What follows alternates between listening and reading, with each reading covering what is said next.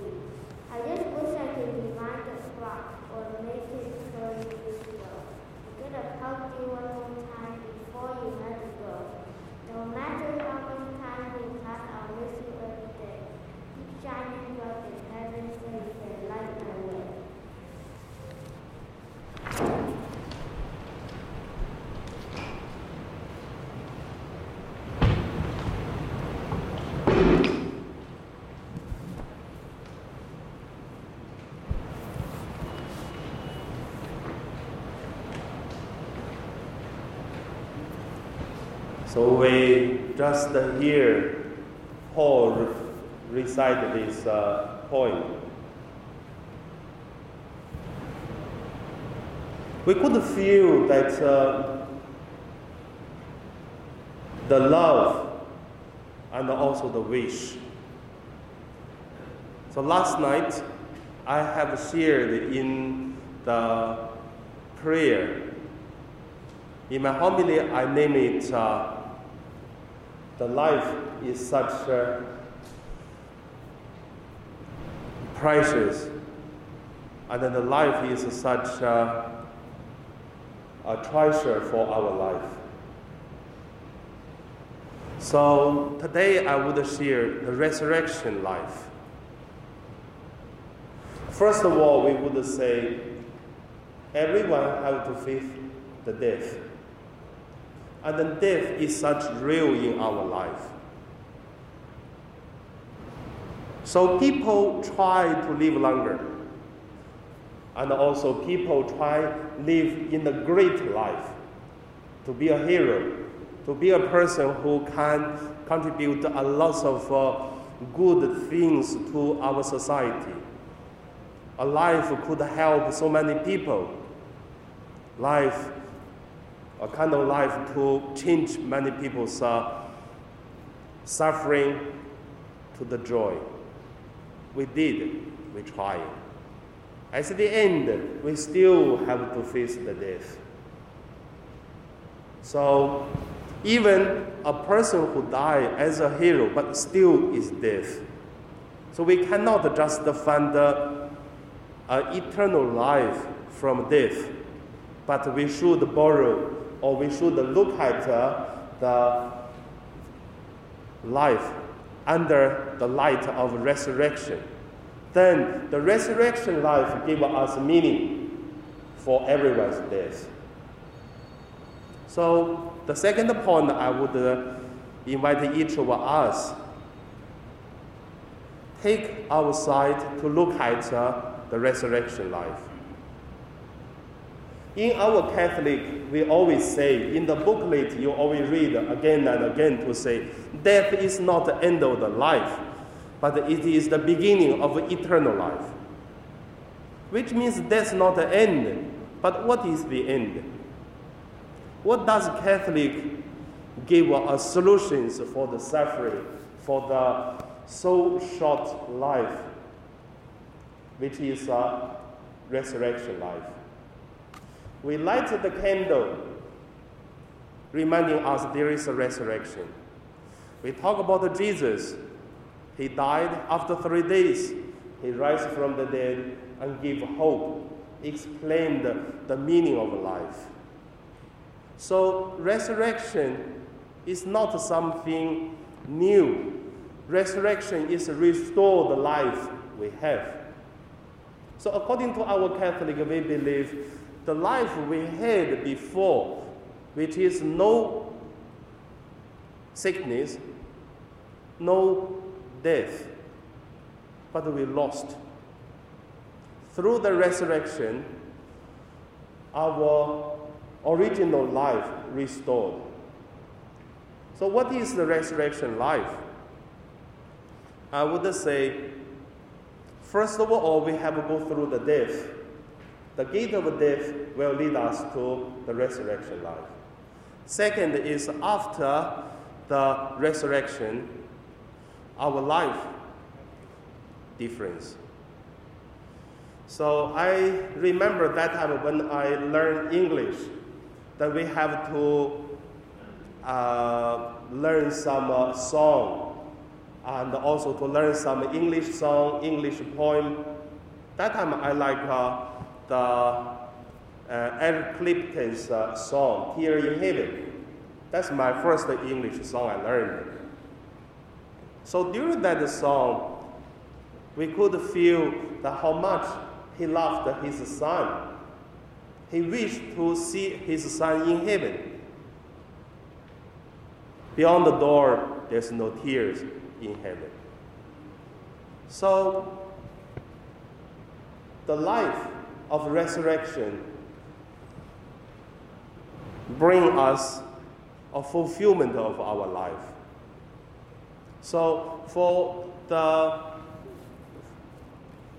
fact of our suffering, difficulties in this life, resurrection life give every answer.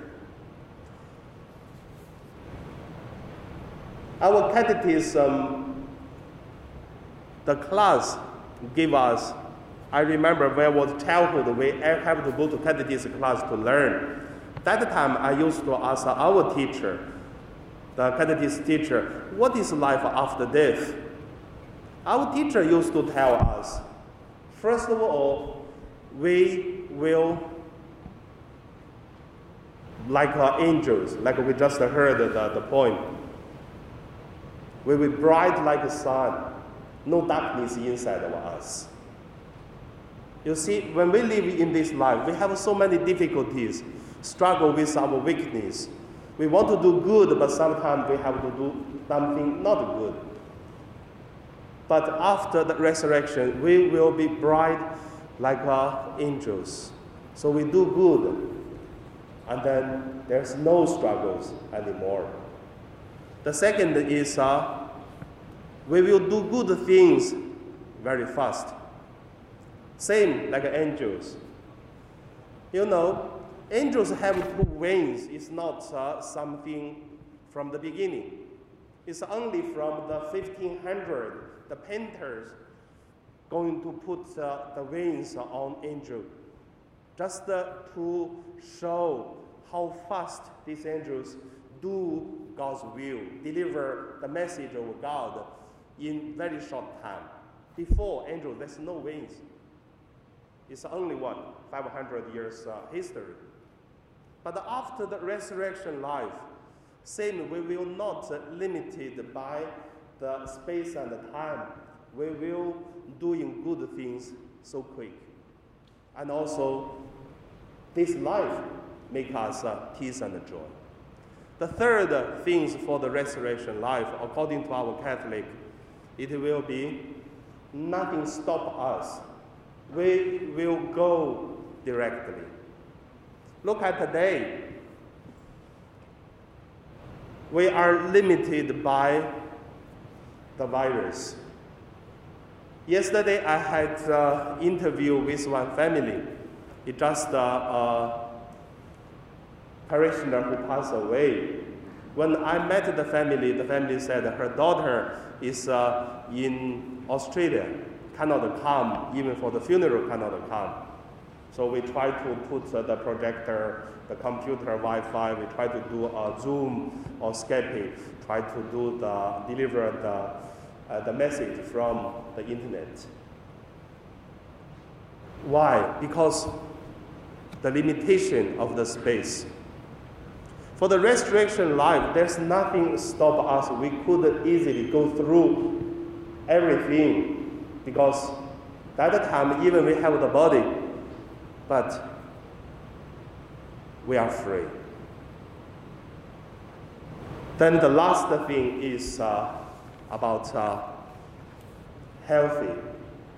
A healthy life doesn't mean uh, people live longer because no death, no sickness. We will live as uh, the perfect life. That is a resurrection life. Physically, spiritually, everything in perfect mode. So, when we read the Bible, we hear that Jesus rise from the dead, and then he appeared many times inside the room when people, his disciples, locked the, the door. And then he say, He's be with you. And then his greeting make people have peace. So that is the resurrection life.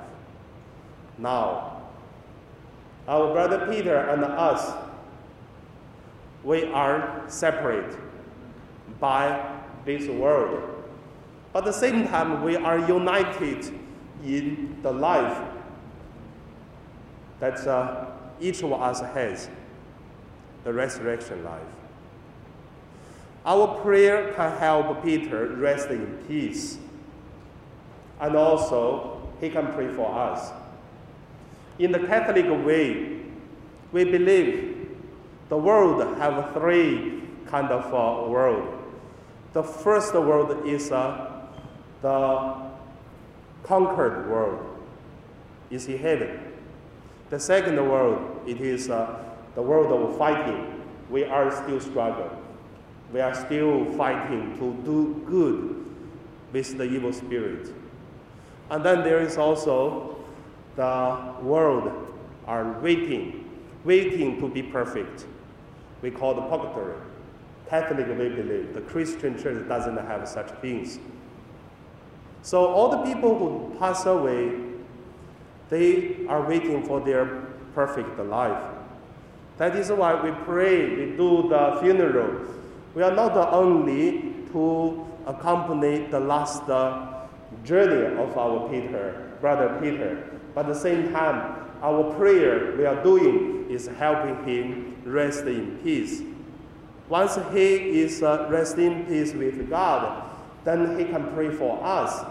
Like what he helped when he alive, he still can help us in front of God, pray for us, and waiting for the resurrection day.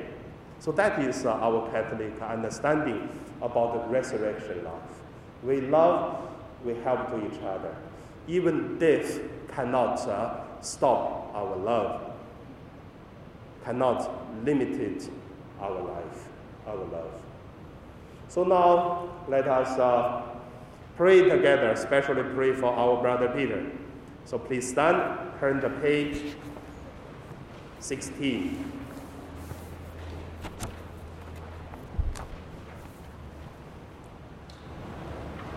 God, the Almighty Father, raised the Christ, his Son, from the dead.